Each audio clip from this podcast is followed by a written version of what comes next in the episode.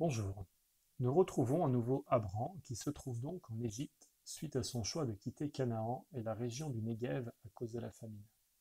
Abram est clairement sorti du projet de Dieu pour lui, et en premier lieu en ce qui concerne d'être une bénédiction pour les autres.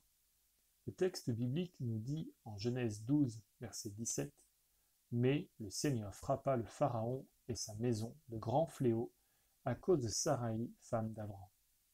Peut-être t'est-il déjà arrivé de sortir du projet de Dieu pour toi. Quelles ont été les conséquences pour toi, pour tes proches, pour les autres? Mais la question que l'on peut se poser est comment revenir dans le projet de Dieu? Pour Abraham, il va d'abord devoir prendre conscience qu'il s'est perdu dans son projet de vie. Il est convoqué par le Pharaon qui va le questionner. Qu'est-ce que tu m'as fait? Pourquoi as-tu dit? Abraham doit être lucide sur sa situation. Ensuite, Pharaon va interpeller Abraham. Va-t'en Quel électrochoc C'est la même parole que le Seigneur a eue à Abraham lors de son appel.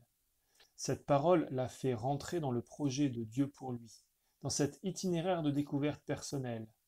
En fait, Abraham a fait fausse route. Il doit repartir, se remettre en route. Et toi? As-tu besoin d'entendre à nouveau cette parole, cet appel? Va-t'en. Enfin, Abraham va retourner au Negev, puis à Bethel. Il retourne en fait au dernier lieu où il savait qu'il était au bon endroit, à la fois physiquement, mais aussi spirituellement.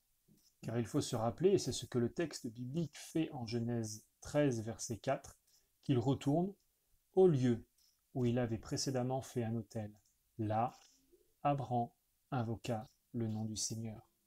Et toi, où as-tu besoin de retourner? Où est l'endroit où tu peux rencontrer le Seigneur? Dieu désire que tu puisses grandir dans le projet qu'il a pour toi. Alors, rejoins-le.